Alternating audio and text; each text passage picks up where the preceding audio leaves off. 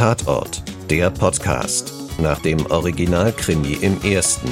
Heute mit der Folge Die Macht der Familie mit Wotan Wilke Möhring und Franziska Weiß als Thorsten Falke und Julia Gross.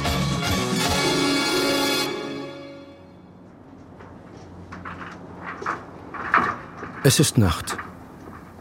In dem Hangar am Flughafen Hamburg sind nur wenige Menschen versammelt. Hochrangige Mitglieder der Bundespolizei. Sie alle tragen schwarz, stehen in Reihen. Der Sarg, den sie erwarten, ist mit der Flagge der Bundesrepublik Deutschland bedeckt. Hebt an. Langsam wird er aus dem Flugzeug gehoben. Und rechts. Kriminalhauptkommissar Thorsten Falke ist unter den Sargträgern. Er hat das Kommando, den Blick geradeaus. Thorsten kann Evrin Hamadi nicht in die Augen sehen. Weder ihr noch ihrem Sohn Dennis, die beide ganz vorne in den Reihen der Trauernden stehen. Auch Julia Gross erträgt die Situation nur mit Mühe. Sie hat sich hinter die Hinterbliebenen gestellt. Immer wieder wandern ihre Gedanken zurück zu dem Abend vor wenigen Tagen. Hätte sie Evrins Mann retten können? Oder noch schlimmer, hat sie ihn sogar in den Tod geschickt? Eine Woche zuvor. Angespannt läuft Julia Gross im Besprechungsraum der Bundespolizei Hamburg umher. Wie nervös sie ist, sollen die Kollegen nicht merken. Erst am Tag zuvor hat sie ihre Beförderungsurkunde bekommen. Polizeioberkommissarin steht darauf. Wie lange hat sie darauf gewartet? Und nun leitet sie den bisher größten Einsatz ihrer Karriere. Der Coup gegen den Timofejew-Clan, den sie schon seit Jahren observieren. An diesem Abend ist es soweit. Gemeinsam mit Falke hat sie das Team zusammengestellt. Fehlt nur noch das Briefing. Das ist unser Mann. Dem Timofejew-Clan ist er unter dem Namen Wahid bekannt. So wird er auch angesprochen. Wir haben zwei Jahre gebraucht, um ihm eine glaubhafte Legende zu verschaffen. Sie können sich also denken, was da heute auf dem Spiel steht. Tariq Hamadi soll ihnen dabei helfen, den russischen Waffenschiebern das Handwerk zu legen. Der Beamer zeigt das Foto eines Mannes mittleren Alters, dunkle, kurze Haare, dunkle Augen, Anzug. Er sieht aus wie ein ganz normaler Geschäftsmann. Hat er die Brille immer auf? Heute hat er eine Brille auf. Trägt er eine Waffe? Nein. Warum nicht? Naja, er muss ja damit rechnen, dass sie ihn vorher checken. Ne? Wir wollen einfach kein Risiko eingehen. Beim Zugriff wird Wahid vorrangig gesichert und weggeführt. Was heißt das denn? Er wird wie alle anderen auch verhaftet. Vorrangig verhaftet. Frau Reetz möchte gerne die 2 Millionen Euro Steuergelder nicht verlieren, die der Kollege bei sich haben wird. Es gibt noch mehr, was die Kollegen wissen müssen. Julia Gross öffnet ein weiteres Foto auf dem Whiteboard. Ein junger Mann ist darauf zu sehen, maximal Mitte 20, blond, gut aussehend. Nikolai Timofejew, die Nummer zwei, Timofejews Neffe. Hier mit seinem Onkel. Er leitet mehrere Unternehmungen in Timofejews Holding, unter anderem eine Reederei mit Firmensitz auf Malta. Ein Schiff dieser Reederei, die Odessa Princess, läuft heute im Hamburger Hafen ein. Wir gehen davon aus, dass sich an Bord die beiden SA-25-Systeme befinden, die unserem Mann präsentiert werden sollen. Vor zehn Tagen lag die Odessa Princess im Hafen der ostukrainischen Stadt Mariupol und aufgrund seiner Nähe zum Bürgerkriegsgebiet Donbass gilt dieser Hafen als einer der Hauptumschlagplätze für Kriegswaffen. Timofejew besitzt da eine Traktorenfabrik. Und tatsächlich hat die Odessa Princess laut Ladeverzeichnis mehrere Container mit Traktoren und Ersatzteilen für Hamburg geladen. Warum schicken Sie die nicht gleich in den Irak und machen den Umweg über Hamburg? Weil das die ukrainischen Behörden auf den Plan rufen würde. Wahrscheinlich sogar die Russen, Herr Okonje. Nach der Besprechung in der großen Runde bittet Sandra Reetz, Falke und Gross in ihr Büro. Die Polizeidirektorin möchte noch etwas im kleinen Kreis klären. Zwei Millionen sind sehr viel Geld. Ja, aber wenn alles gut läuft, erfolgt der Zugriff, bevor der VI die Anzahlung geleistet hat. Wo? Irgendwo im Hamburger Hafen. Da wird man ihm die beiden SA-25 Bodenluftraketen zeigen, bevor sie nach Basra verschifft werden. Und Timofejew glaubt ihm die Legende. Sieht ganz so aus. Jetzt ist sogar rückversichert. Im Hauptquartier hat Beschmerger in Erbel, bei Oberst Mammut. Und der ist immerhin Führungsebene. Ich kenne Oberst Mammut, Herr Falke. Also gut, ziehen wir es durch. Ich veranlasse, dass Sie das Geld bekommen. Reetz sieht Julia Gross fest an. Passen Sie gut drauf auf. Als Einsatzleiterin liegt die Verantwortung bei Ihnen. Die Aktion hat am Abend noch nicht einmal richtig begonnen, da zeichnen sich erste Schwierigkeiten ab. Tariq Hamadi alias Wahid ist pünktlich am vereinbarten Treffpunkt in Hafennähe. Doch sein Kontaktmann lässt auf sich warten. Falke, der die Beschattung koordiniert, beobachtet den verdeckten Ermittler aus seinem Haus in unmittelbarer Nähe. 20 Minuten über der Zeit. Bist nervös, Falke. Du nicht? Julia Gross, die in der Einsatzzentrale alles über den Rechner verfolgt, zieht es vor, diese Frage nicht zu beantworten. Es ist auch nicht nötig, denn gerade jetzt fährt ein dunkler Wagen vor. Okay, es geht los. Doch der junge Mann, der aus dem Wagen aussteigt und zu Tariq Hamadi hinübergeht, ist nicht der erwartete Kontaktmann. Ist es Timofeevs Neffe? Allerdings. Nikolai Timofejew begrüßt Wahid mit einem verbindlichen Händedruck. Entschuldigen Sie bitte, wir haben Sie warten lassen. Ja, allerdings. Stimmt was nicht? Nein, wieso? Weil Sie höchstpersönlich hier erscheinen? Ja, besondere Kunden verdienen eine bevorzugte Behandlung. Es kann etwas länger dauern. Was heißt, es kann länger dauern? Wir haben eine kleine Tour vor uns. Wieso? Wo liegt denn das Schiff? Wir mussten umdisponieren. Wir machen eine kleine Reise, aber keine Sorge, alles ist geregelt. Moment mal. Das war anders besprochen, Herr Timofey. Was ist da los? Keine Ahnung. Katja, was siehst du? Das gleiche wie du? Irgendwelche anderen Personen, Fahrzeuge? Nein, ich glaube, er ist alleine. Was machen wir? Abbrechen? Die Ware ist also nicht im Hafen. Nein, wir haben aber eine andere Lösung gefunden. Was für eine Lösung? Dass wir Ihnen wie verabredet die Ware zeigen und sie dann weiter zum Zielort verschifft wird. Wie soll das ablaufen? Wo treffe ich dann Ihren Onkel? Ich bringe Sie zu ihm, gemeinsam fahren wir dann zur Ware. Ja, ich weiß, was Sie meinen. Sie haben sich an die Abmachung gehalten und jetzt haben Sie Angst, wir machen das nicht. Aber Herr Weid, wir wissen doch, wer Ihre Auftraggeber sind. Glauben Sie wirklich, wir würden es riskieren, Ihre Freunde gegen uns aufzubringen? Spätestens morgen Abend sind Sie wieder hier und dann ist die Ware längst auf dem Weg zu Ihren Freunden. Angespannt starrt Julia Gross auf den Bildschirm. Die wissen was. Haben die euch entdeckt? Nein. Sieht doch nicht nach einer spontanen Planänderung aus. Wenn ihr was gemerkt hättet, dann hättet ihr den Neffen nicht geschickt. Selbst via Bildschirm ist zu sehen, wie der verdeckte Ermittler mit sich ringt. Doch letztlich schließt Tarek Hamadi den Wagen ab und folgt Nikolai Timofejew zu seinem. Ich habe Ihnen was eingekauft. Zahnbürste, Zahnpasta, äh, Rasierzeug, frisches Hemd und so. Größe 40, richtig? Tu das mal nach hinten. Aktenkoffer wollen Sie sicher bei sich behalten. Noch immer zögernd steigt Tarek Hamadi auf der Beifahrerseite ein. Nikolai Timofejew startet den Wagen. Sie verlassen den Hafen. Julia Gross wird nervös. Was soll sie tun? Sie muss beweisen, dass sie die Beförderung verdient hat. Das hier ist ihre Chance, den Timofejew-Clan endlich hochzunehmen. Aber kann sie dafür den Kollegen in Gefahr bringen? Hilfesuchend wendet sich Gross an ihre Chefin. Kann ich das zulassen?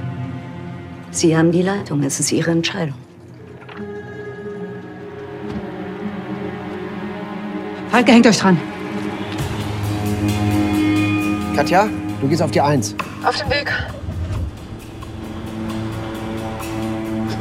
Locke, sie fahren in deine Richtung. Kannst du sie sehen? Sie kommen auf mich zu. Gut, Locke, du gehst auf die Zwei. Foxy, stehst du noch oben vom Rathaus? Wo sonst? Okay, du bist die Eins. Falls sie an El Terrasse doch Richtung Innenstadt fahren. Was heißt doch? Ich vermute mal, Sie fahren Richtung Autobahn. Im Tunnel. Ja, Sie biegen nach links ab Richtung Elbtunnel A7.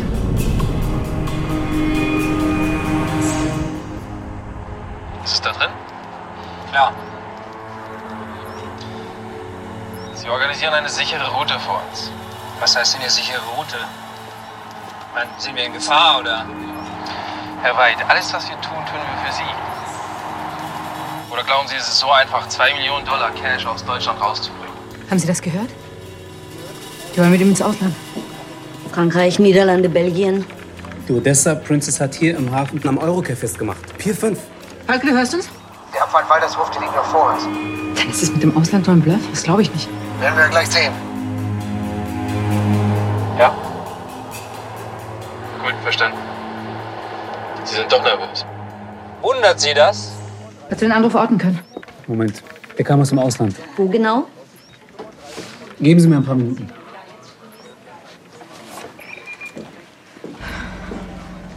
Falke, wo bist du jetzt? Ich bin direkt dran.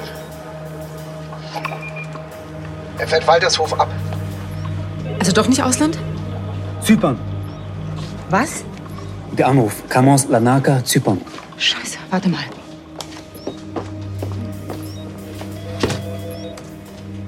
Habt ihr deshalb Princess an einem Hafen auf Zypern festgemacht?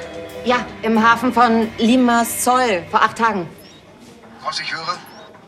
Falke, die wollen mit Ihnen zum Flughafen. Wie will er denn mit so viel Kohle durch den Zoll? Da hat er recht. Privatmaschine von einem Sportflughafen? Normaler Passagierjet braucht vier Stunden von Hamburg. Mit einer kleinen Propellermaschine ist das ohne Zwischenlandung nicht zu schaffen. Vielleicht haben die einen Learjet oder sowas gechartert. Das macht es leichter. Die können nicht überall starten. Dem negativ. Am Flughafen Lübeck wartet seit 23.30 Uhr ein Privatjet mit Starterlaubnis nach Zypern. Falke, hast du das gehört? Die wollen nach Lübeck. Okay, Lübeck ist 80 Kilometer entfernt. Die brauchen 40 Minuten. Ich versuche vorher da zu sein. Locke Foxy, ihr klemmt euch hinter Katja. Katja, du gehst auf die 1, ich bin raus. Verstanden, bin hinter dir. Während Thorsten nach Lübeck vorfährt, versuchen die Kollegen im Präsidium die zuständigen Beamten auf Zypern zu erreichen. Nach einer gefühlten Ewigkeit kommt Thomas Okonjo durch. Er reicht das Telefon an Julia Gross weiter. Julia, unser Verbindungsbeamter für eine Botschaft in Nikosia. Hallo? Ja, Schneider hier. Hallo, Gross, Bundespolizeiinspektion Hamburg. Entschuldigung, dass wir Sie mitten in der Nacht aus dem Bett klingeln. Ich hoffe, Sie haben einen guten Grund. Ja, den haben wir. Knapp erklärt Julia dem Kollegen, worum es geht. Falke hat mittlerweile den Flughafen Lübeck erreicht.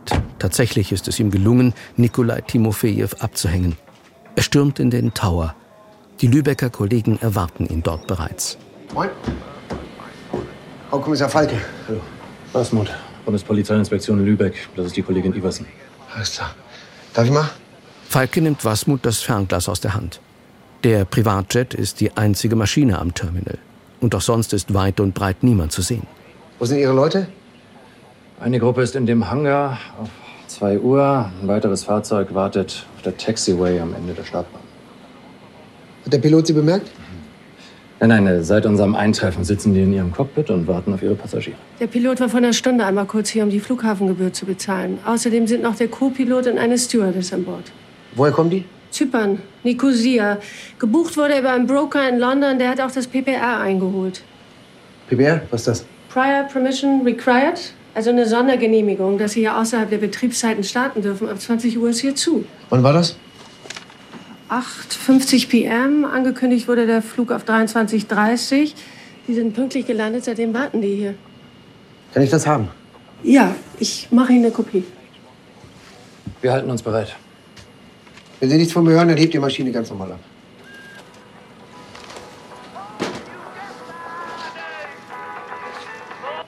Falke nimmt den Anruf an. Ja. Es ist Katja. Sie hängt noch immer an Timofejew. Und der hat den Flughafen so gut wie erreicht. Okay. Alles klar. Ist gut, geht los. Sie sind zehn Minuten hier. Wie, geht das? Wer, wer lässt Sie aufs Vorfeld? Antor 2 ist der Parkplatz für die Private Aviation. Da erfolgt dann auch die grenzpolizeiliche Kontrolle durch die Kollegin. Zypern ist nicht im Schengen-Raum. Grenzpolizeiliche Kontrolle. Das ist Falkes Chance. Er guckt an seiner Lederjacke runter und wendet sich an die Kollegin Iversen. Sie hat eher seine Statur als Wasmut. Kann ich Ihre Jacke haben? Als Nikola Timofejew und Tarek Hamadi wenig später am Flughafen ankommen, erwartet Falke sie in Uniform an der Passkontrolle. Morgen. Morgen. Wir haben den Jet gechartet. Den da drüben. Okay. Die Ausweise bitte. Herr Timofejew? Ja. Herr Wahid. Mit steinerner Miene sieht Tarek ihn an. Dennoch kann Falke die Angst in seinem Gesicht erkennen. Die Angst und gleichzeitig die Erleichterung, ihn, den Freund und Kollegen hier zu sehen. Sie sind im Irak geboren. Ja, deutscher Staatsbürger seit 1988. Gut. Guten Flug. Danke. Falke lässt die Männer durch. Doch schon nach wenigen Metern bleibt Tarek kurz stehen. Was ist? Kriegt er nun doch kalte Füße? Nein. Er sieht auf sein Handy. Ah, meine Frau. Ja, das nächste Mal nehmen Sie sie mit. Nikola Timofejew wartet diskret ein Stück abseits. Eine private Nachricht an die Frau. So viel Zeit muss sein, auch bei wichtigen Geschäften. Doch Tariks SMS geht nicht an Evrin. Falkes Handy meldet den Eingang einer Nachricht. Sag Evrin, dass sie später komme. Für einen kurzen Augenblick sehen sie sich an. Dann wendet Tarek sich ab und folgt Timofejew zum Flieger.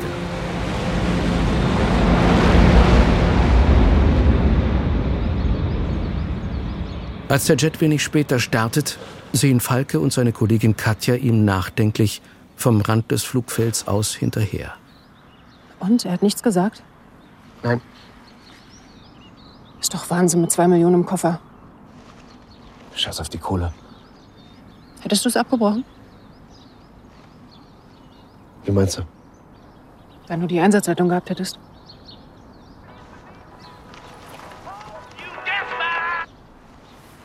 Julia?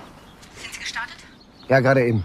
Gut, wir haben inzwischen die Zusage, dass die zypriotischen Kollegen Amtshilfe leisten. Sie übernehmen ab dem Flughafen Larnaca die Überwachung und gegebenenfalls auch den Zugriff. Unser Verbindungsbeamter in der Botschaft ist in die ganze Aktion eingebunden. Und ah ja, der Jet landet um 9.45 Uhr. Ortszeit ist für uns 8.45 Uhr. Wir werden informiert, sobald der Zugriff erfolgt ist. Dann beginnen wir hier zeitgleich mit den Durchsuchungen von Timofeevs Haus und seinen Firmen. Die Kollegen bleiben bitte alle Standby. Der Jet hat unterdessen seine Flughöhe erreicht und befindet sich auf halbem Weg nach Zypern. Nikolai Timofejew gönnt sich ein Glas Champagner. Tarek verzichtet. Über den Wolken ist gerade die Sonne aufgegangen, als es passiert.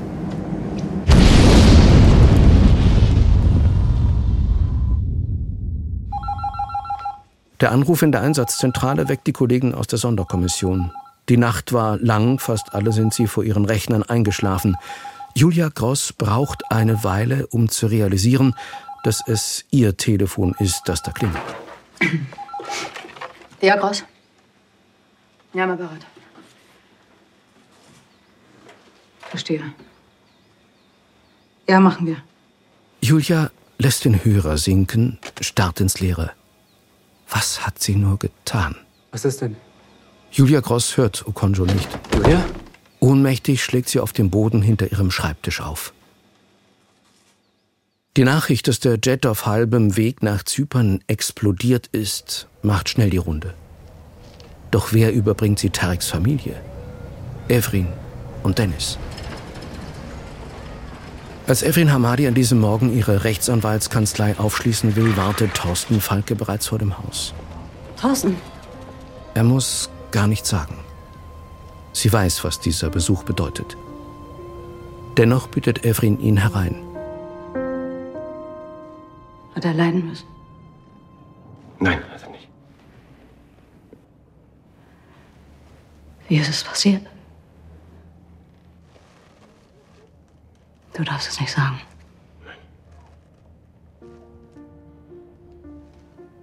War es ein wichtiger Einsatz? Hat er woanders Leid verhindert? Es war ein wichtiger Einsatz. Sehr wichtig sogar. Sagst du es, Dennis?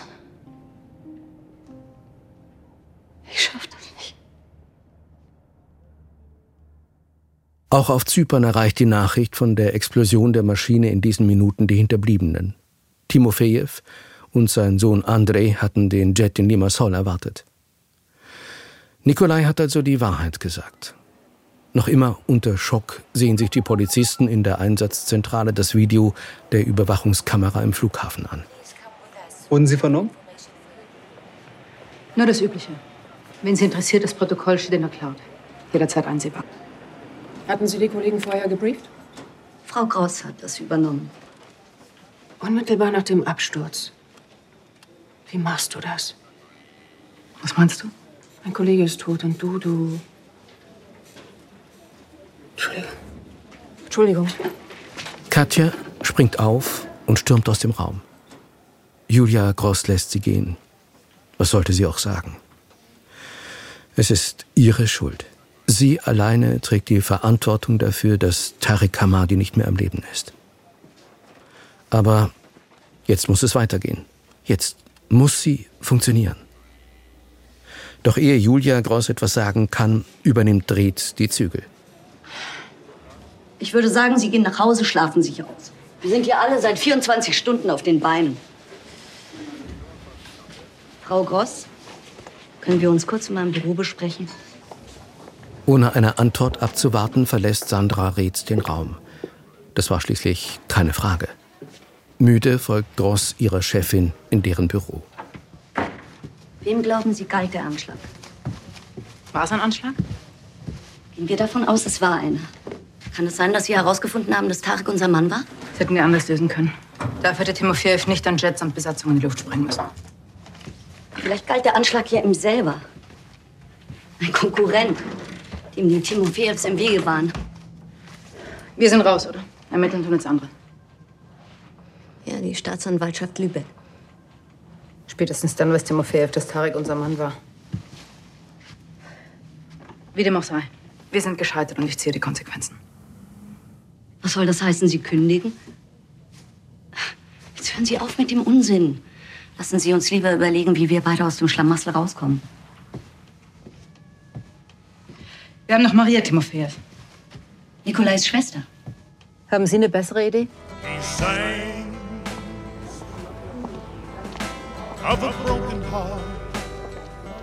Maria Timofejew.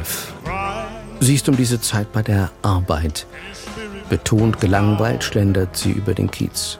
Es ist zwar dunkel, aber noch nicht viel los. Die Reeperbahn füllt sich erst später mit Feierwütigen. Maria trägt ihre knallrote Langhaarperücke. An der erkennen Freier sie schon von weitem. Man muss herausstechen. Na? Im Vorübergehen bietet ihr jemand Koks an, doch Maria hat kein Interesse. Sie lässt den Dealer stehen und setzt ihre Runde fort. Allerdings kommt sie nicht weit. Ein bulliger Typ stellt sich ihr in den Weg. Er packt sie grob am Arm und zerrt sie zu einem Wagen. Steig ein. Komm, steig ein, habe ich gesagt. Komm. Der schwarze, übergroße Geländewagen bringt Maria in eine Tiefgarage nicht weit entfernt, in einer der Seitenstraßen der Reeperbahn. Dort sind einige Wohnmobile geparkt. Die blinkenden Herzen in den Fenstern sprechen eine eindeutige Sprache. Unsanft wird Maria aus dem Wagen gezerrt und in eines der Love-Mobile verfrachtet. Sie wird bereits erwartet. Yusuf, ein stadtbekannter Zuhälter und noch ein Typ aus seinem Schlägertrupp, ebenso bullig wie ihr Fahrer, sehen ihr entgegen. Bedien dich. Yusuf deutet auf die Linie vor sich auf dem Tisch. Sie will zwar nicht koksen, aber das hier war kein Angebot. Es war ein Befehl. Langsam beugt Maria sich zum Tisch runter. Da packt Yusuf sie im Nacken und zerrt sie grob zu sich heran. Maria blickt in den Lauf seiner Pistole. Glaubst du, du bist was Besseres? Ha? Wenn ich will, dass ein Mädchen für mich arbeitet, dann bitte ich nicht. Dann tanzt sie an und macht die Beine breit. Hast du das verstanden, Fotze? Yusuf wendet sich an seine Gang. Raus. Maria ist mit ihm alleine. Noch immer hat er die Waffe auf sie gerichtet. Zieh dich aus. Betont langsam öffnet Maria ihre Jacke. Dann fährt sie mit der Hand unter den Saum ihres knallengen roten Minirocks. Yusuf sieht sie erwartungsvoll an. Endlich lässt er die Knarre sinken. Kann es wohl kaum noch erwarten, was. Aber da hat die die Rechnung ohne Maria gemacht. Ehe Yusuf begreift, was hier gerade geschieht, zieht Maria ihre eigene Waffe hervor und drückt ihm den Lauf in den Schritt. Yusuf sieht sie erschrocken an, dann wandert sein Blick zu seiner Pistole. Noch bevor du die in der Hand hast, habe ich dir die Eier abgeballert. Im selben Augenblick fährt draußen die Polizei vor. Noch etwas, womit Yusuf nicht gerechnet hat. Maria grinst ihn an. Marias Kollegen nehmen Yusuf und seine Männer fest. Ihr Job ist erledigt. Doch auf halbem Weg aus der Tiefgarage kommt ihr jemand entgegen. Falke, was bist du denn hier? Hallo Maria. Lange nicht gesehen. Das ist meine Kollegin, Julia Gross. Herzlichen Glückwunsch. Kollegen sagten, hinter den beiden sind sie schon seit Wochen her. Wahrscheinlich sind sie morgen wieder draußen. Julia Gross reicht der Kollegin ihren Dienstausweis. Maria wirft nur einen kurzen Blick darauf. Bundespolizei, Kriminalitätsbekämpfung? Wir führen Ermittlungen gegen die Firmen Ihres Onkels durch. Gegen die Firmen meines Onkels wird seit Jahren ermittelt. Worum geht's diesmal? Waffen. Maria verdreht die Augen. Dann sieht sie Falke an. Ist sie deine Vorgesetzte? Sie leitet die Ermittlungen. Ihr Onkel und ihr Bruder machen beste Geschäfte mit den Warlords in der Ostukraine. Ich habe einen Cut gemacht mit meinem Onkel. Hat Falke das nicht erzählt? Mein Bruder hat sich anders entschieden. Ich will damit nichts zu tun haben. Ihr Bruder ist tot, Frau Timofejew. Das erste Mal in diesem Gespräch droht die kühle Maske der gewieften LKA-Ermittlerin zu verrutschen. Doch es dauert nur eine Millisekunde, dann hat sie sich wieder im Griff. Heute Morgen ist der Learjet einer zypriotischen Charterfluglinie über dem Mittelmeer abgestürzt. Gemietet hatte ihn eine Firma ihres Onkels und an Bord waren außer der Besatzung nur ihr Bruder und ein Geschäftskunde. Seid ihr euch sicher? Tut mir leid, Maria. Julia Gross reicht Maria Timofejew ihr Handy. Die Bilder der Überwachung sind darauf zu sehen. Nikolai und Tarek mit Falke am Flughafen, kurz bevor sie in den Flieger steigen. Wer ist der Typ da? Das war der Kunde. Er wollte von einem Onkel russische Flugabwehrsysteme kaufen, sogenannte SA-25 Bodenluft. Verdeckter Ermittler. Genau. Ein sehr erfahrener Kollege. Ihr Onkel und ihr Bruder glaubten, er handelt im Auftrag der kurdischen Peschmerga. Warum seid ihr euch so sicher, dass er nicht aufgeflogen ist? Hätte ihr Onkel ihren Bruder geopfert, nur um einen Ermittler loszuwerden? Ich weiß nicht, wozu mein Onkel fähig ist. Maria, Was? wollen Sie nicht wissen, wer Ihren Bruder umgebracht hat? Maria schüttelt nur abfällig den Kopf. Dann wendet sie sich zum Gehen. Julia Gross sieht ihr irritiert nach. Ich habe es dir gesagt.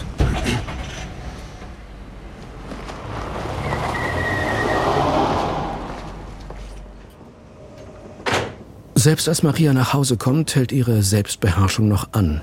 Das Adrenalin vom Einsatz, das Wiedersehen mit Falke, die Ermittlungen gegen ihren Onkel, all das ist zu viel. Die unerwartete Nachricht von Nikolais Tod ist noch nicht von ihrem Kopf bis ins Herz durchgedrungen. Ja? Maria, hier ist André. Nikolai, er. er ist verunglückt. Mein Vater wollte, dass du es von uns erfährst. Und da bricht die Schranke. Die Tränen schießen Maria in die Augen. Wie ist das passiert? Er saß in einem Flugzeug, das über dem Mittelmeer abgestürzt ist.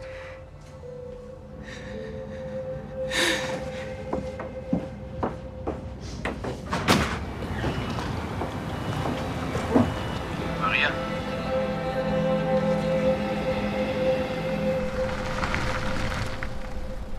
Julia Gross hat unterdessen Falke nach Hause gefahren. Es war ein langer und harter Einsatz. Zeit, sich etwas auszuruhen. Bei dir sehr Licht? Torben packt schon. Ah. Hast du sie jetzt schon kennengelernt? Immer noch nicht. Und? Ich komme schon klar, ich habe vorher auch allein gewohnt. Mach dir nichts draus, Julia. Woraus? Dass wir diesmal verloren haben. Dass Tareks Mörder davonkommen? Erzähl mir nicht, dass du damit leben kannst. Natürlich nicht. Gute Nacht. Damit steigt Falke aus. Julia sieht ihm nach, als er zu seinem Haus hinübergeht.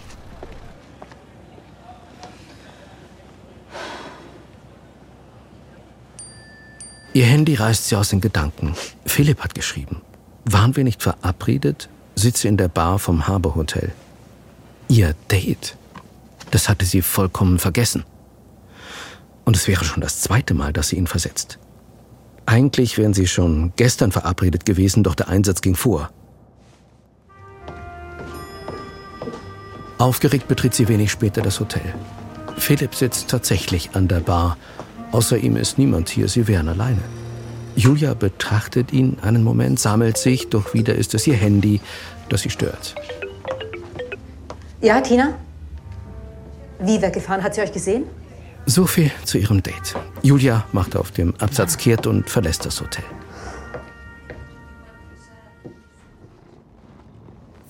Währenddessen hat Falke es zu Hause gerade mal bis zur Couch geschafft. Nur einen Moment sitzen, mehr nicht. Die Katze auf dem Schoß seppt er sich durch die Kanäle, bis er an den Nachrichten hängen bleibt. Businessjet, der heute in den frühen Morgenstunden am Flughafen Lübeck-Blankensee gestartet war, ist aus noch ungeklärter Ursache vor der Küste Kretas ins Meer gestürzt. Die Absturzursache ist noch unklar. Der Jet war plötzlich vom Radar der Flugsicherung in Heraklion verschwunden. Die Piloten hatten keinen Notruf abgesetzt. Bergung und Ortung der Blackbox des Flugzeuges gestalten sich nach Angaben der Falke schaltet den Fernseher aus. Torben ist hereingekommen. Will er mit ihm reden? Es scheint so. Bist du irgendwie sauer? Mein Scheiß doch. So, ich dachte nur, weil du nicht Tag gesagt hast oder so. Willst du auch ein Bier? Nee, ich muss noch zu Pina in die alte Wohnung. Wir sind nicht fertig geworden mit Streichen. Also. Nachts streichen ist keine gute Idee. Ich weiß. Ging nicht anders. Die musste am Morgen aus der Wohnung raus, deswegen.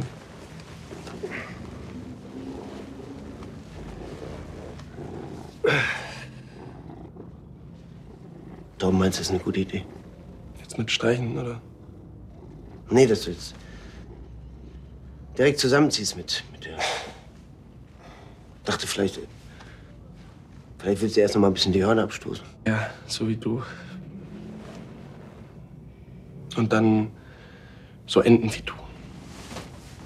Zippt jedes Mal. Ich hau rein. Im Keller liegen noch zwei Baustrahler.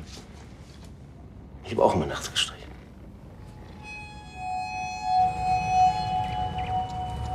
Der Morgen bricht schon herein. Ein gutes Stück außerhalb Hamburgs fährt in diesen Minuten ein Auto vor einer herrschaftlichen alten Villa vor. Maria. Sie hat sich umgezogen, die Perücke abgelegt. Ihre aschblonden, halblangen Haare sind offen. Sie trägt nun Hose und Pulli, darüber einen schwarzen Bläser. André nimmt sie in Empfang. Ihr Cousin wirkt gefasst. Marsha. Sie erwarten dich. Maria geht an ihm vorbei durch den weitläufigen Flur in Richtung des Salons. Innen ist die Villa noch prunkvoller als von außen. Schwere Vorhänge aus Samt, die Wände holzvertäfelt, goldumrahmte Gemälde, alte Möbel. Das glänzende Eichenparkett knarzt bei jedem Schritt. Maria hat den Raum noch nicht einmal halb durchquert, da tritt ihr ihr Onkel Viktor entgegen. Ach, Marsch, meine Marsch. Ich bin nur gekommen, um meine Mutter zu sehen. Der Arzt war bei ihr und hat ihr eine Spritze für beruhigend gegeben. Ihr Onkel führt Maria ins Kaminzimmer. Dort liegt ihre Mutter halb ausgestreckt auf einer Chaiselongue. Leise setzt Maria sich zu ihr. Marsch.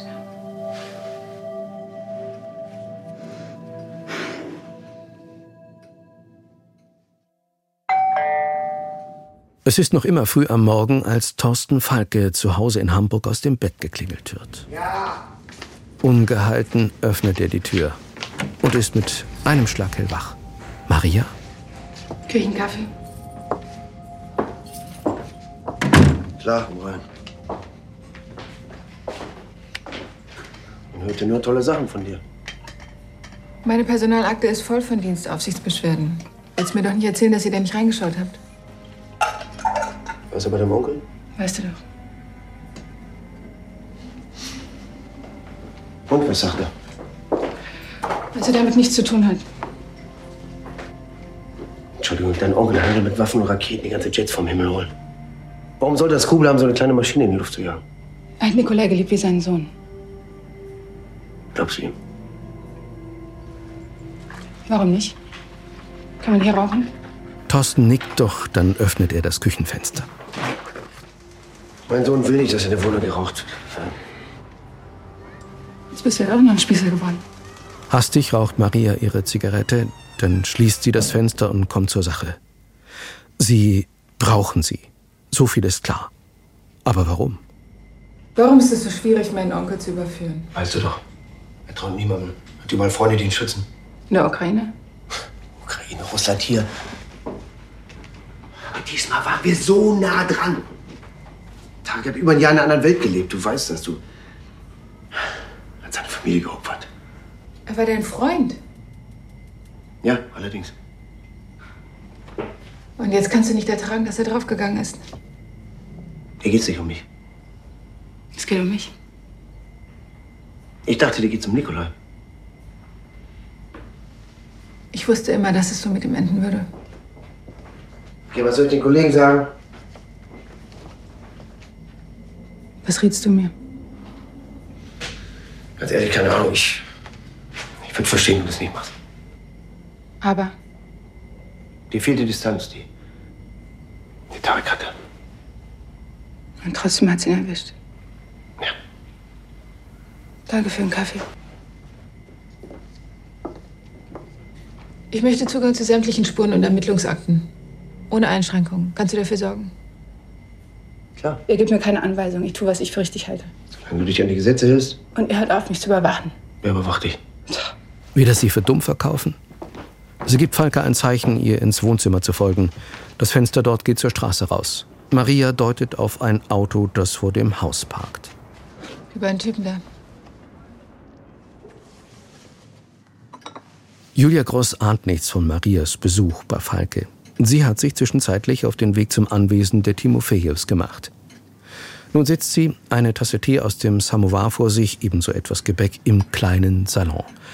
Viktor Timofejew hat ihr gegenüber Platz genommen. Der Mann ist zurückhaltend, elegant gekleidet, er wirkt freundlich und zuvorkommend. Nichts an ihm ließe vermuten, dass er sein Geld mit illegalen Waffengeschäften verdient. Die Fassade ist wirklich perfekt. Wer war denn der zweite Passagier? Ein Kunde.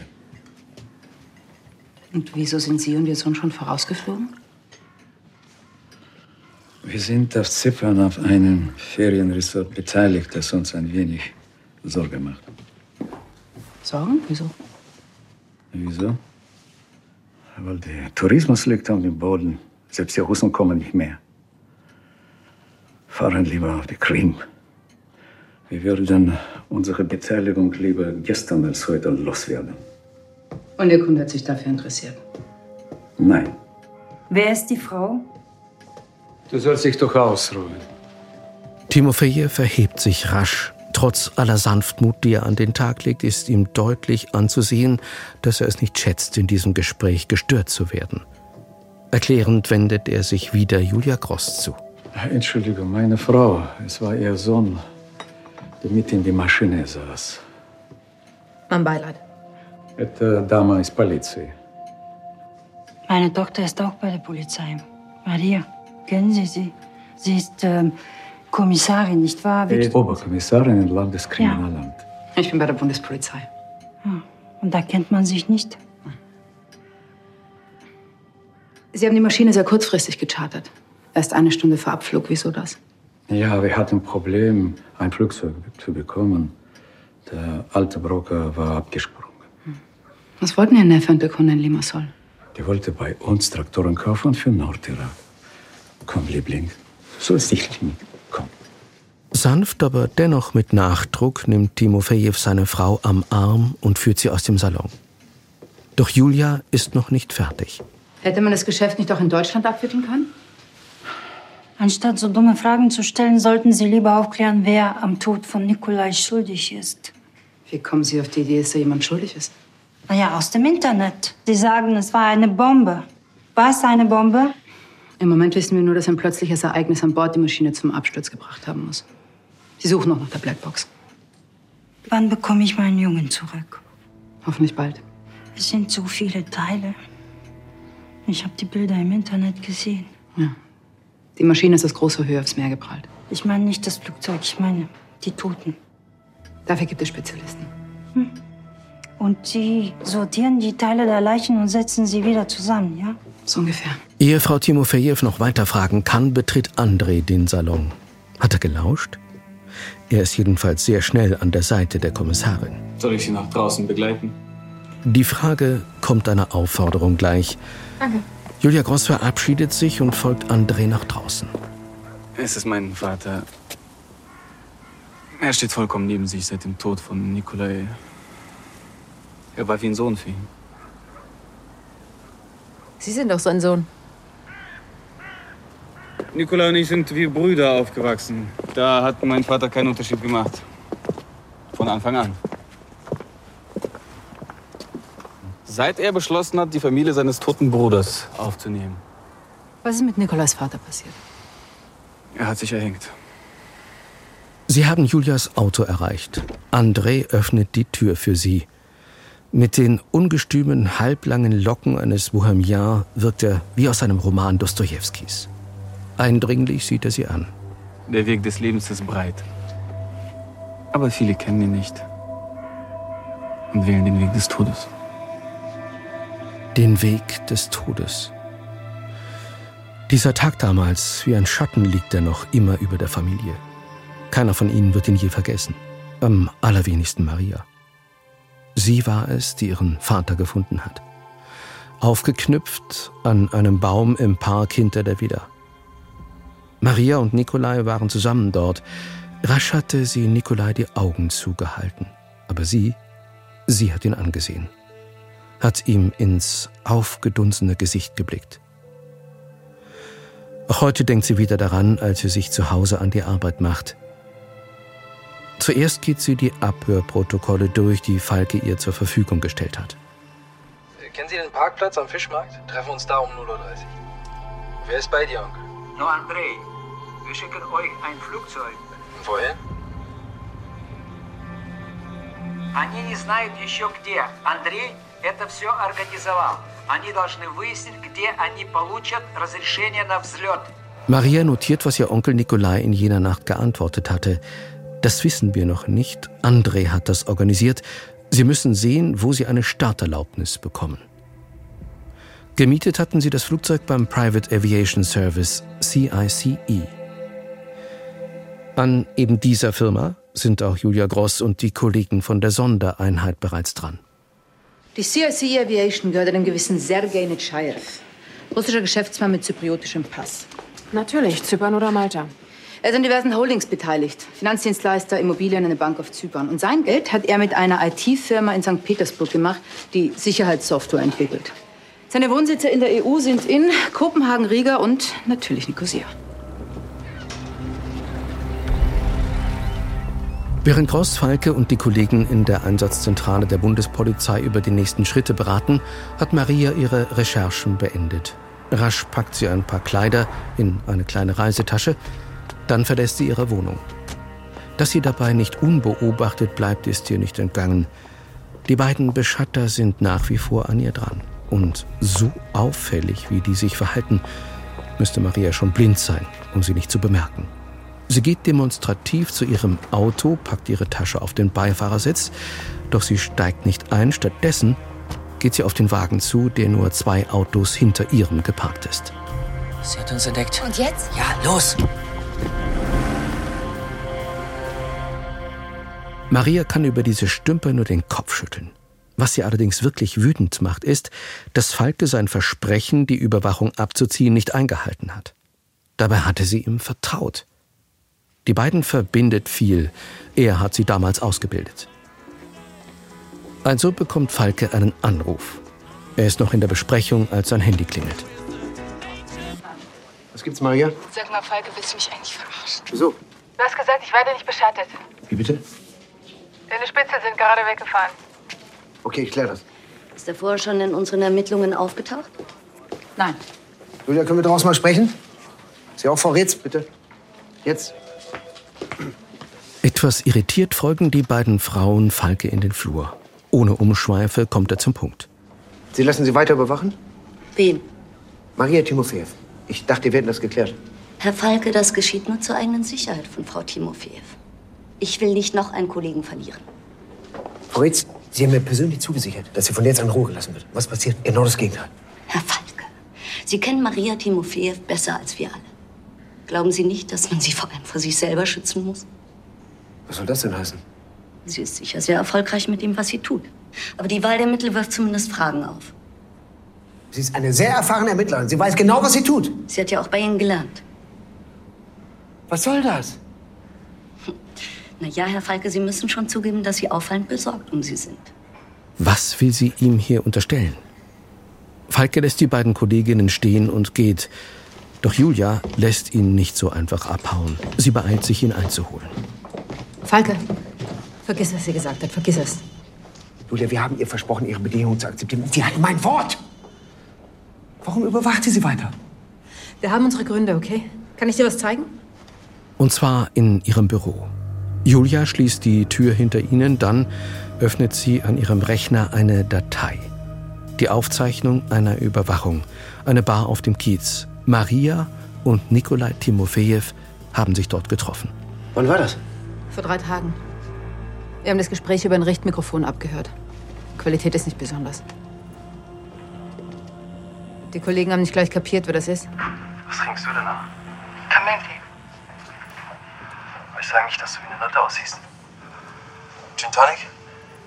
Ich bin eine Nutte.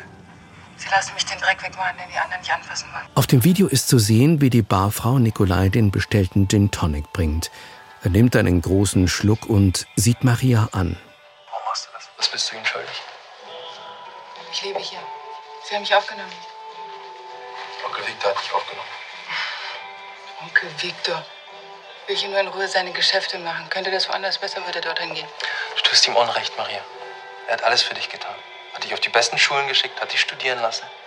Und er liebt dich, Maria. Vielleicht will er mich auch noch ficken. Warum sagst du sowas? Warum bist du so roh? Das bist du nicht.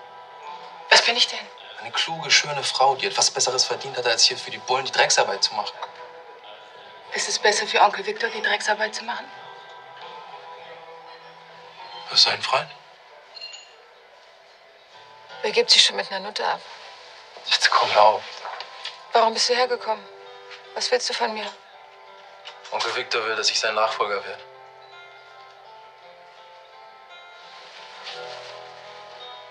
Und André? André. André interessiert sich nicht für Geschäfte. Er ist ein großes Kind.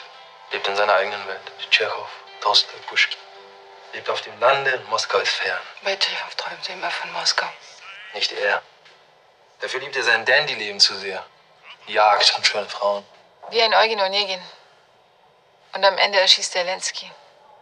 Falke kann nicht glauben, was sich da vor drei Tagen abgespielt hat. Doch das scheint noch nicht alles zu sein. Hört's mal ganz genau hin. Ich weiß nicht, wie ich es ihm sagen soll. Technik haben mir blöd gefehlt hat. Was? Lass dich aufsteigen. Hat er gerade gesagt, er will aussteigen? Was meint er damit? Ich nehme an, dass er nicht mehr für seinen Onkel arbeiten wollte. Hat Tarek das gewusst? Natürlich. Wir waren deshalb nicht beunruhigt. Bitte? Äh, Nikolai Timofejew will aussteigen, das hat dich nicht beunruhigt. Warum zeigst du mir das jetzt erst? Weil ich dir erklären will, wieso wir Maria weiter überwachen. Warum wir uns wegen ihrer Sicherheit Sorgen machen. Sorgen machen? Julia, willst du mich verarschen? Du weißt ganz genau, dass ich Maria dann nicht mit reingezogen hätte. Julia will etwas erwidern, da steht Katja in der Tür. Äh, ja, ich wollte noch mal raus nach Lübeck zum Flughafen. Das ist dir doch recht. Gute Idee. Warte, ich komm mit. Damit stürmt Thorsten Falke aus dem Büro. Julia sieht ihm nach. Ja, es war ein Fehler, ihn nicht einzuweihen. Nachdenklich kehrt sie in den Besprechungsraum zurück. Dort wird sie mit schlechten Nachrichten empfangen. Maria Timofejew hat sich gerade endgültig unserer Überwachung entzogen. Das Handysignal, über das sie Maria verfolgt haben, ist abgerissen. Auf einer Brücke in Hafennähe. Vermutlich hat sie das Telefon ins Wasser geworfen. Scheiße. Sie riskiert zu viel. Eine erfahrene Ermittlerin, die weiß, was sie tut. O-Ton, Herr Falke. Wir fangen Sie schon wieder ein.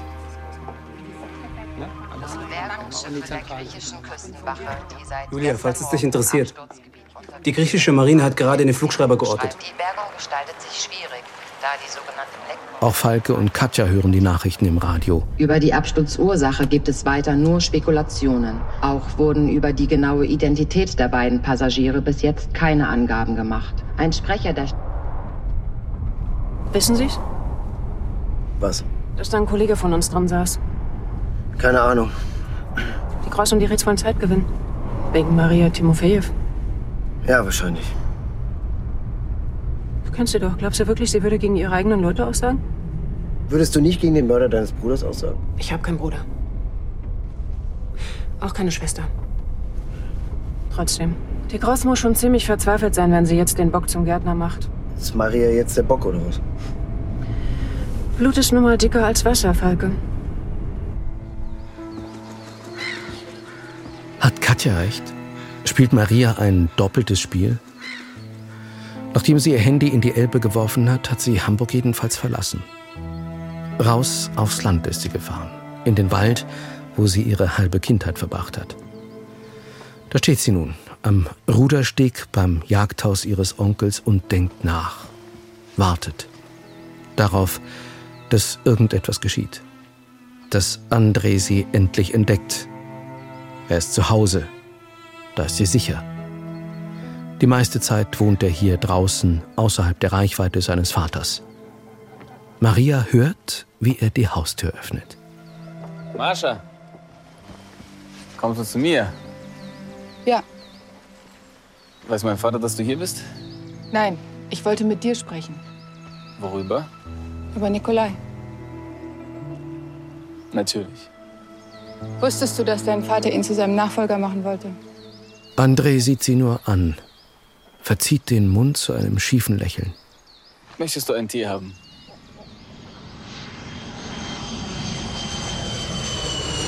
Zur selben Zeit erreichen Thorsten und Katja den Flughafen Lübeck. Die Fluglotsin, die am Abend der Explosion Dienst hatte, ist gerade in der Mittagspause. Die Ermittler finden sie in der Kantine. Können Sie ausschließen, dass irgendjemand an die Maschine rankam? Um was zu tun? Zum Beispiel, um Sprengsatz anzubringen? Dann stimmt es also. Wissen wir noch nicht. Also, Sie hatten einen Passagier an Bord, als Sie von Zypern hier eintrafen. wollen Sie mich verarschen? Der Passagier wurde uns nicht angekündigt. Das war ja das Problem. Zypern gehört nicht zum Schengen-Raum. Wir hätten also theoretisch eine Einreisekontrolle durchführen müssen. Als Ihr Anruf dann kam, da war der Mann schon lange durch. Haben Sie wenigstens seine Personalien aufgenommen? Ja, also ehrlich gesagt haben wir ihn so gehen Okay, lassen. ich warte am Auto. Dann, Draußen. der Fahrer wartete schon. Es, äh, es war ein russischer Geschäftsmann mit Zypernpass. Moment. Katja zeigt der Frau das Foto von Sergei Netschajew. Der hier? Also, das war dunkel. Also, das kann ich echt beim besten Willen nicht sagen. Im Jagdhaus ist es, als wäre die Zeit stehen geblieben. Alles erinnert Maria an ihre Jugend. Auf einem Beistelltisch entdeckt sie ein Buch. Lächelnd greift sie danach, blättert durch die Seiten. Tolstoi. Anna Karenina. Kennst du es nicht längst auswendig? Alle glücklichen Familien gleichen einander. Jede unglückliche Familie ist unglücklich auf ihre eigene Art. Das hast du mir geschenkt, als ich 16 wurde. 15. Kann man hier rauchen? Natürlich. Du darfst ja alles. André kommt mit einem Tablett zu ihr herüber, wie es sich gehört. Tee, etwas Süßes. Russische Tradition. Woher wusstest du es? Was? Dass dein Vater Nikolai die Geschäfte überschreiben wird. Na, von wem wohl? Mascha, mein Vater hat niemals ein Geheimnis draus gemacht, dass er mich für einen verweichlichten Tunig gut hält. Völlig unfähig für die praktischen Dinge des Lebens. Trotzdem hast du mitgemacht bei seinen Geschäften. Fragst du mich deswegen? Ich weiß nicht. Ich habe keine Gefühle mehr für dich. Für ihn. Für Nikolai. Und für deine Mutter? Er wollte aussteigen. Und wieso? Er sagte, die Geschäfte sind immer größer geworden, immer schmutziger. Er hatte Angst, dass ihr euch übernehmt, dass ihr euch auf die falschen Leute einlasst, denen ihr nicht gewachsen seid. Mascha, Nikolai war da viel mehr drin als ich. Glaubst du, mein Vater würde mit mir über solche Sachen reden? Du warst mit ihm auf Zypern. Ihr habt auf Nikolai gewartet. Na und? Warum hat er dich mitgenommen, wenn er von dir so wenig hält? Mascha, glaub. Entschuldigung. Да. Да, папа, она здесь. Kannst du ihn selber fragen. Mit einem leisen Lächeln reicht André seiner Cousine das Handy. Hallo, Mascha. Wir beide müssen reden. Ich bin bei Nikolai. Kommst du? Natürlich kommt Maria. Das ist ihre Chance, mehr zu erfahren. Sie macht sich augenblicklich auf den Weg.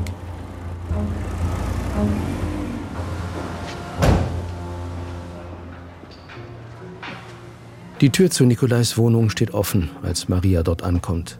Aus dem Innern dringt Klaviermusik. Ihr Onkel. Sitzt an Nikolais Flügel.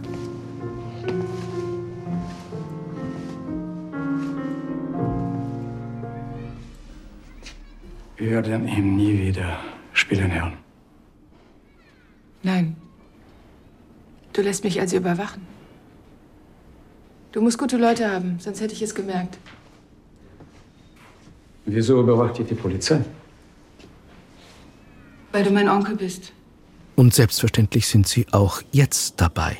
In der Zentrale ist das gesamte Team versammelt und lauscht dem Gespräch. Sie sind also wieder hinter mir. Wundert dich das? Wieso glaubst du, dass ich etwas zu tun habe mit seinem Tod? Nikolai wollte aussteigen. Und du traust mir wirklich zu, dass ich deswegen ein Flugzeug im Luft jagen lasse? Mit Mann und Maus? Der Mann, der mit Nikolai im Flugzeug saß, war ein verdeckter Ermittler der Bundespolizei. Mr. White. Ihr seid seit Monaten überwacht worden. Julia, ist das mit dir abgesprochen? Natürlich nicht. Warum hätte sie das auch verraten wollen? Wütend presst Gross die Lippen aufeinander. Was hat Maria vor? Du hast es nicht gewusst? Nein, Und Nikolai? auch nicht. Sonst wäre ich nicht mit ihm im Flugzeug gestiegen.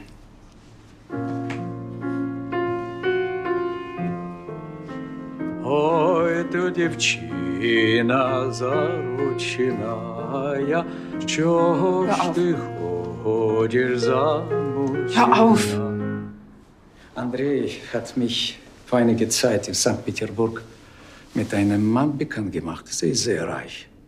Hat in alle schönen Orten der Welt Häuser.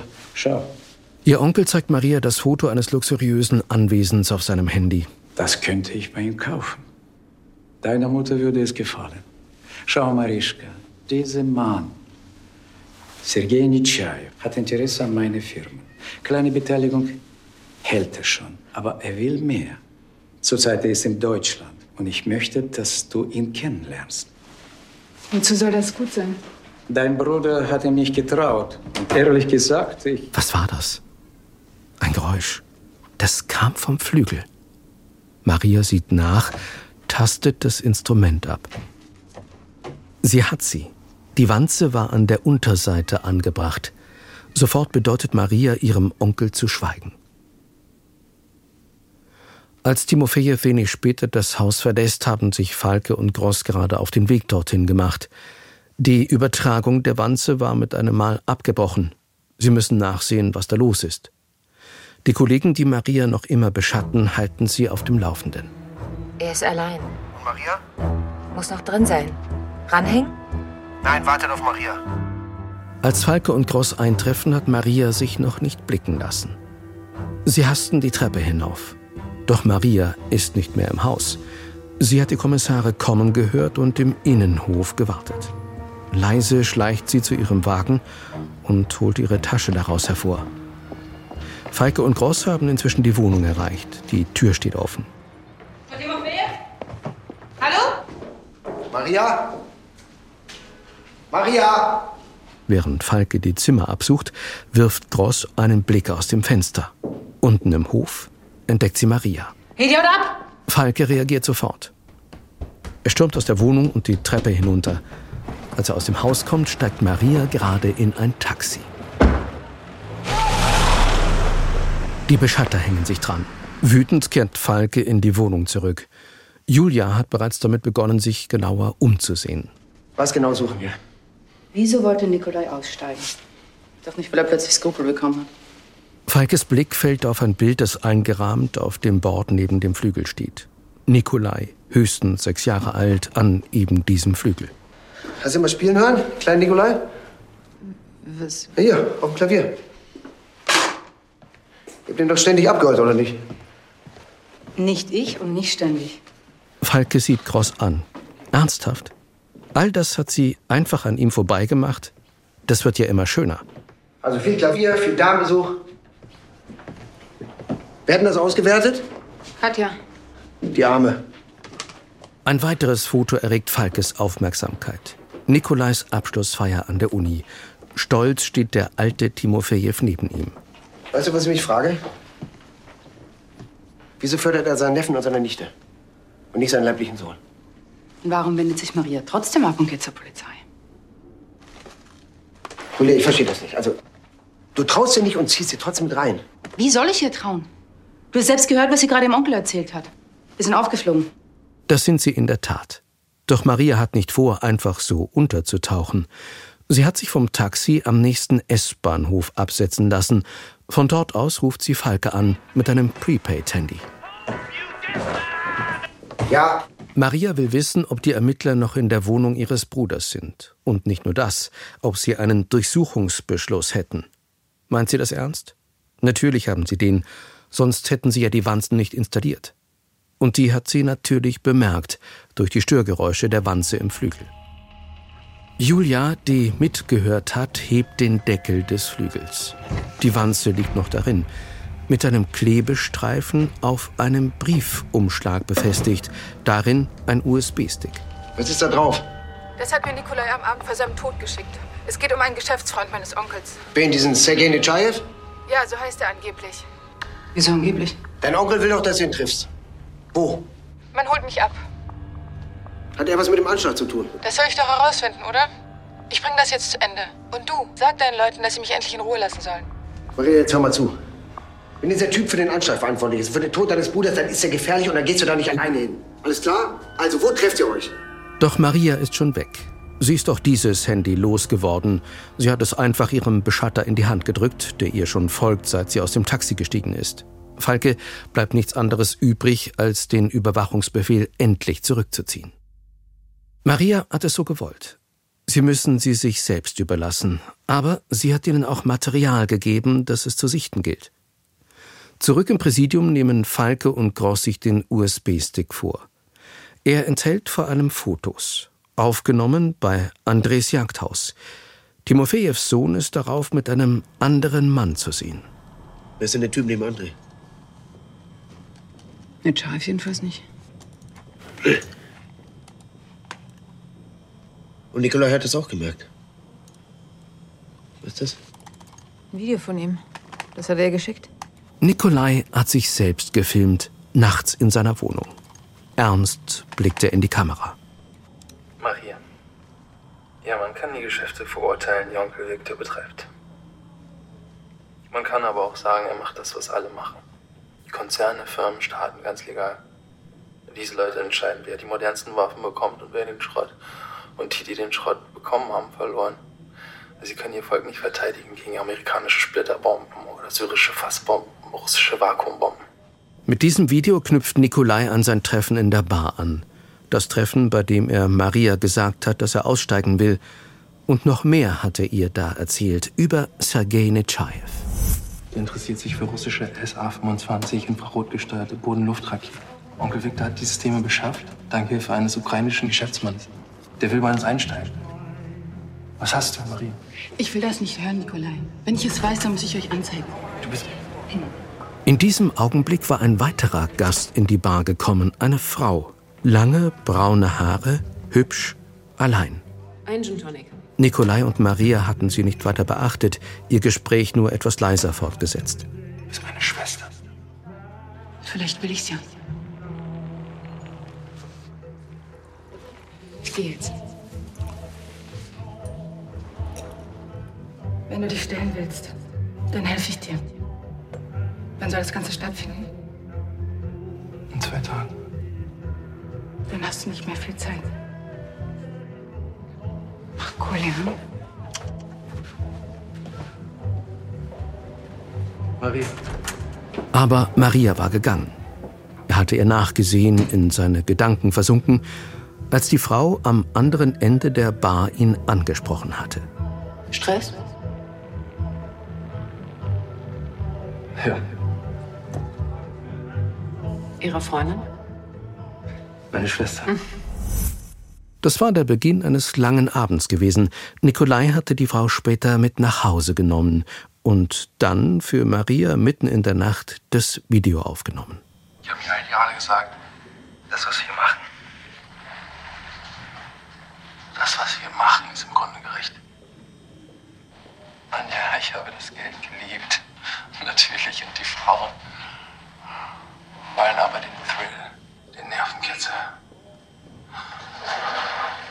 Ich geb's zu, Maria, ich bin ein gnadenloser Hedonist. Und jetzt bezahle ich eben den Preis dafür. Der Mann, der sich Sergei Nechayev nennt, ist nicht Sergei Nechayev. Ich weiß nicht, wer er ist, aber er lügt. Andrei hat ihn angeschleppt. Falke hält das Video an. Wer soll denn dieser Unbekannte sein? Ein Konkurrent? Einer, dem die Geschäfte der Timofejews nicht passen?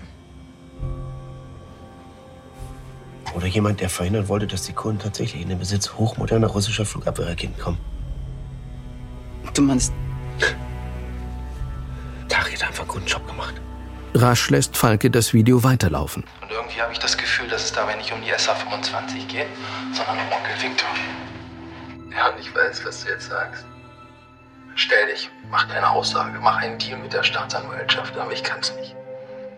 Nicht nach all dem, was Victor für mich getan hat. Du, Maria, hast dich anders entschieden. Und das ist okay. Ich habe eine scheiß Angst, Maria. In diesem Augenblick geht hinter Nikolai eine Tür auf. Ich dachte, du schläfst. Eine Frau.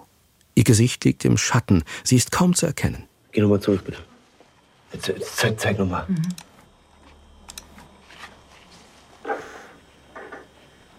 Ich dachte, du schläfst. Ich muss los. Das kann doch nicht sein. Ich fürchte ja.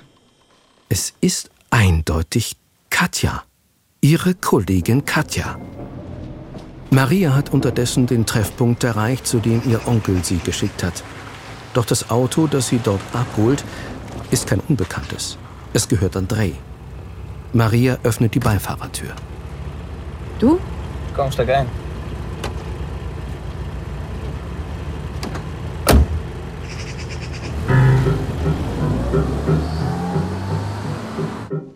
Kannst du ihn noch? Den letzten Satz aus Anna Karenina? Mein ganzes Leben soll jetzt von allem unabhängig sein. Und keine Minute desselben soll mehr gedankenlos bleiben. Wie früher. Sondern die nicht anzuzweifelnde Idee des Guten in sich tragen, die ich die Macht besitze, ihr einzupflanzen. Ja, Mascha, das hast du. Du hast die Macht, die Idee des Guten, den Menschen einzupflanzen. Wir fahren zu dir? Ja, Mascha, wir fahren zu mir. Was ist? Warum steigst du nicht aus? Kommst du nicht mit? Nein, es gehört dir heute Nacht. Mein Vater will es so. Ihr Onkel will es so. Und sein Wille ist Gesetz. Also steigt Maria aus. André wendet den Wagen und fährt davon. Ihr Onkel hat wirklich alle Vorkehrungen getroffen, um ihr einen besonderen Abend zu bereiten. Als Maria das Haus betritt, findet sie einen gedeckten Abendbrottisch mit allerlei Leckereien vor. Daneben auf dem Sideboard liegt ein Gewehr. Maria wiegt es in der Hand, prüft seinen Zustand. Wie lange hat sie schon kein Gewehr mehr benutzt?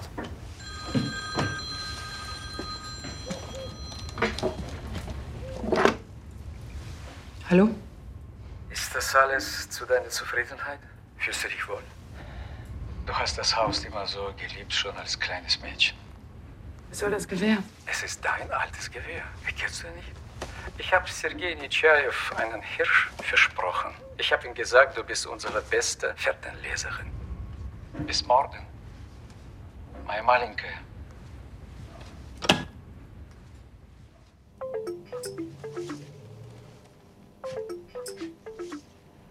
Julia? Foxy hier. Gerade ist André vorgefahren. Julia Gross legt auf, Falke sieht sie fragend an. Das waren die Kollegen, die Timofeevs Haus überwachen. André ist gerade zurückgekommen. Und was mit Maria? Darauf hat Julia auch keine Antwort. Und Katja wird jeden Augenblick hier sein. Sie haben sie zum Gespräch gebeten. In Julias Büro unter sechs Augen. Was gibt's denn? Falke schließt die Tür. Nikolai Timofejew. Du hast dich vorgestern mit ihm getroffen? Am Tag vor unserem finalen Zugriff auf den Timofejew-Clan? Wie habt ihr es? Du warst mit der Überwachung von Nikolai betraut. Du solltest die Protokolle der akustischen Wohnraumüberwachung auswerten. Was machst du? Darf ich mich setzen?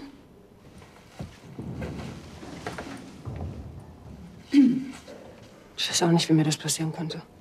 Bin da doch nur rein, weil ich nichts mehr verstehen konnte über das Richtmikrofon. Na, wolltest du kuscheln? Hast ein bisschen auf Mata Hari gemacht, oder was? Ich wusste nicht, dass ich bei der Polizei bin. Bist du sicher? Ich weiß nicht. Nikolai hatte Angst. Er hat niemandem mehr vertraut, nur noch seiner Schwester. Und er war total beunruhigt wegen dem Geschäft mit Tarek. Das weißt du woher? Woher du das weißt? Die Sache ist ganz einfach. Katja berichtet, wie nachts das Telefon geklingelt hat. André, der Nikolai über die Planänderung Bescheid gab. Du hast gewusst, dass Timofejew die Pläne für die Übergabe geändert hat und hast uns nicht informiert? Katja, da war ein Kollege involviert. Er war den hoffnungslos ausgeliefert. Katja wird schlecht. Nikolai ist tot, Tarek ist tot und sie hätte es verhindern können. Geh du mal lieber.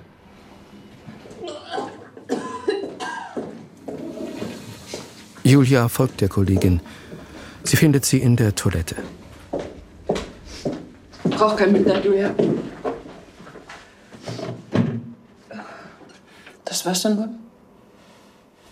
Ohne ein weiteres Wort geht Katja ihre Sachen holen.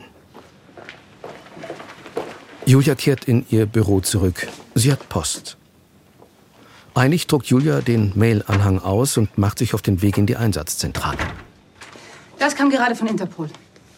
Der echte Sergei Netschajew ist vor einem halben Jahr von London nach St. Petersburg geflogen, um sich dem amerikanischen Haftbefehl wegen Geldwäsche zu entziehen. Die Briten wollten ihn ausliefern. Seitdem keine Spur mehr von ihm. Aber wer ist dann der andere Typ? Der Typ vom Jagdhaus. Okonjo, schickst du bitte ein Bild vom falschen Netschajew zum Flughafen nach Lübeck? Vielleicht kann sich doch jemand an ihn erinnern. Wird gemacht. Wenn das der Mann ist, wieso hat er dann nicht gleich das Land verlassen, nachdem er die Bombe platziert hat? Vielleicht war sein Auftrag noch nicht erledigt. Was meinst du? Julia, wer immer dieser Typ ist. Er will, dass die Timofees von der Bildfläche verschwinden. Und zwar endgültig. Weil ihre Geschäfte ihn stören oder seine Auftraggeber? Wer hat denn diesen Unbekannten überhaupt in der Familie eingeführt? André. André. Du meinst, André und der falsche Netscheif machen gemeinsame Sache? Ich meine gar nichts, ich fahre jetzt hin. Und Julia fährt mit. Dass sie als Einsatzleiterin Mist gebaut hat und Falke hätte besser einbinden müssen, darüber werden sie später reden. Jetzt sind sie als Team gefragt. Als sie bei der Villa der Timofejews ankommen, tritt André gerade aus dem Haus. Er trägt Jagdkleidung. Auch sie wirkt, als stamme sie aus dem vorletzten Jahrhundert. Er hat die zwei Hunde der Familie an der Leine, das Jagdgewehr über der Schulter. Fuß! Hinter ihm erscheint sein Vater auf dem Hof, ebenfalls für die Jagd ausstaffiert. Na no, Frau Kommissarin. Timofejew, mein Kollege Hauptkommissar Falke, wir müssen mit Ihnen sprechen. Auch mit dem Sohn. Entschuldigung, geht es ein anderer Mal? Ich habe einen Jagdgast. Ist das Ihr Jagdgast? Falk erhält Timofejew das Bild von André und dem falschen Netschajew unter die Nase. Ja, na, und? Reflexartig gehen die beiden Kommissare in Deckung. Die Schüsse haben Timofejew und seinen Sohn getroffen. Leblos liegen sie auf den Steinen. Aber wo ist der Schütze? Falke sieht sich um. Er steht am Zaun, der den Hof von der Zufahrtsstraße trennt. Ein Motorradfahrer, ganz in Schwarz. Ich hab ihn! Falke schießt. In diesem Moment tritt Frau Timofejew aus dem Haus. Runter! Runter! Die Frau ist wie versteinert. Julia stürzt auf sie zu, bringt sie in Sicherheit. Falke gibt ihr Feuerschutz. Doch der Scharfschütze hat das Feuer eingestellt. Er springt auf sein Motorrad und fährt davon. Haut ab! Wo ist Maria? Wo ist Maria, Frau Timofejew? Maria tritt soeben aus der Hütte. Sie wird bereits erwartet. Ein Mann mit Jagdgewehr. Er steht schon eine Weile auf dem Steg. Maria hat ihn von innen beobachtet. Seine Ankunft hat sie geweckt.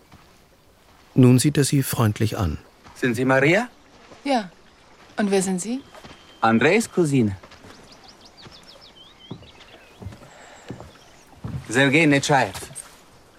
Herr Timofejew hat gesagt, ich soll hierher kommen. 5.30 Uhr. Sie sehen, ich bin pünktlich. Es ist noch keiner da. Komisch. Möchten Sie einen Kaffee? Zu viel Kaffee schadet der ruhigen Hand. Sagt man das so? Ja, so sagt man. Wie sind Sie hergekommen? Ohne Auto. Zu Fuß.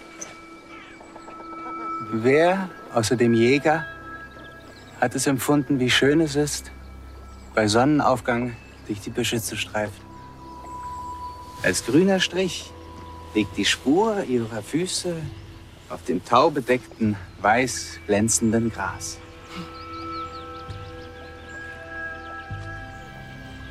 Was machen wir? Meinen Sie, der Hirsch wartet auf uns? Welchen Hirsch hat mein Onkel für Sie ausgewählt? Ein 14-Ender. Er wechselt oben am Hügelgrab. Wir haben ihn vor zwei Wochen schon angesprochen, aber ich bin nicht zum Schuss gekommen.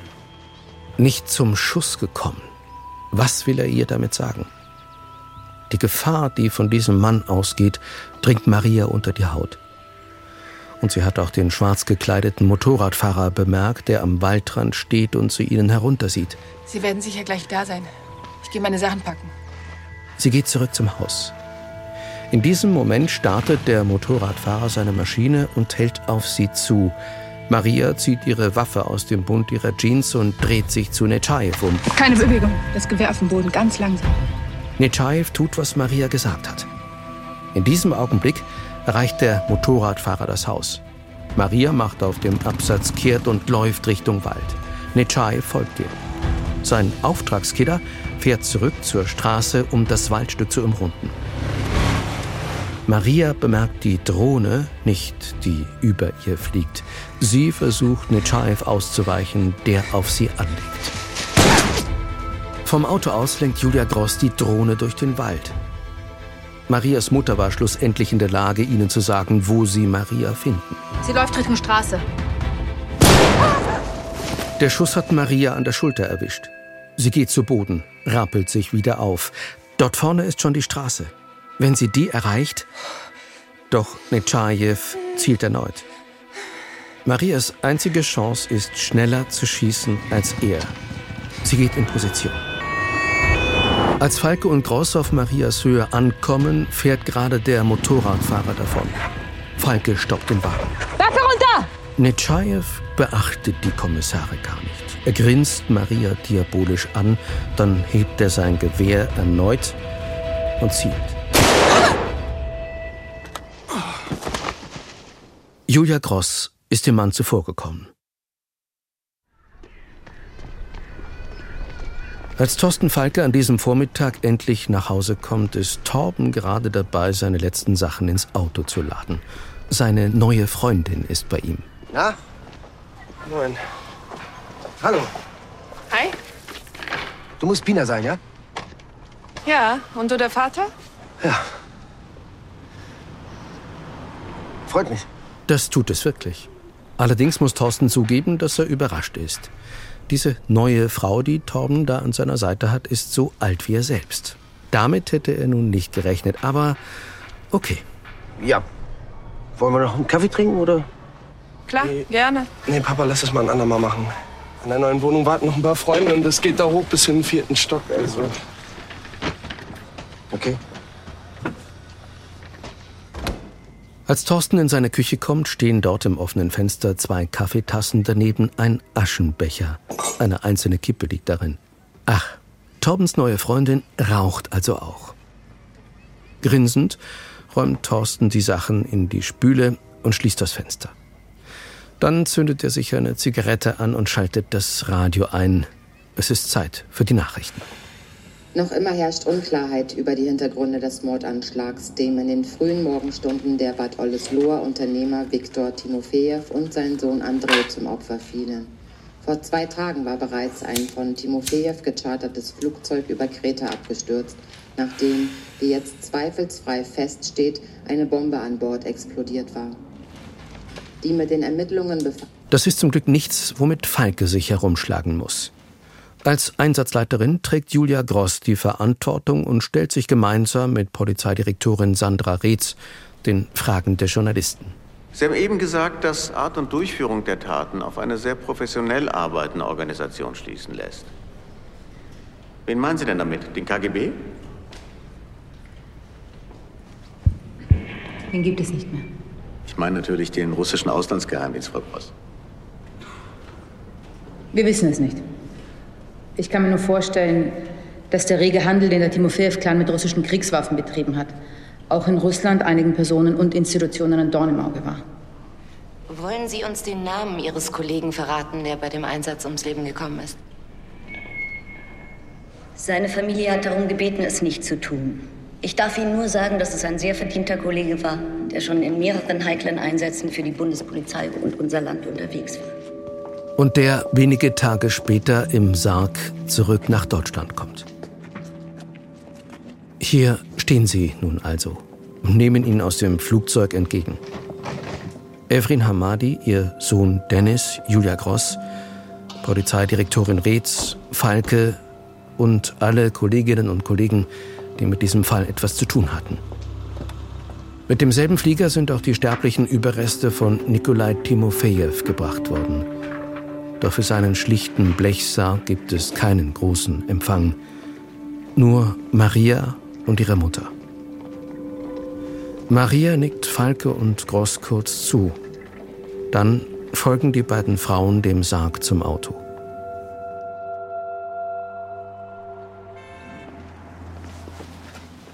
So. Gehen wir noch was trinken? Schnaps? Doch einsam zu Hause. Ich will nur was trinken. Also wohin? Ich bin verabredet. Aha.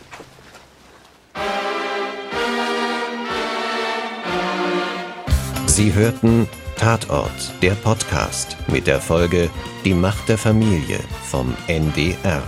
Mit Wotan Wilke Möhring, Franziska Weiß, Tatjana Nekrassow, Judith Rosmeier, Jakob Gierschall und anderen. Drehbuch und Regie Niki Stein. Audiobearbeitung Uticha Marmon. Sprecher Michael Pavelitz. Audioproduktion Alexander Gerhardt. Redaktion im NDR Donald Krämer und Susanne Schrammer.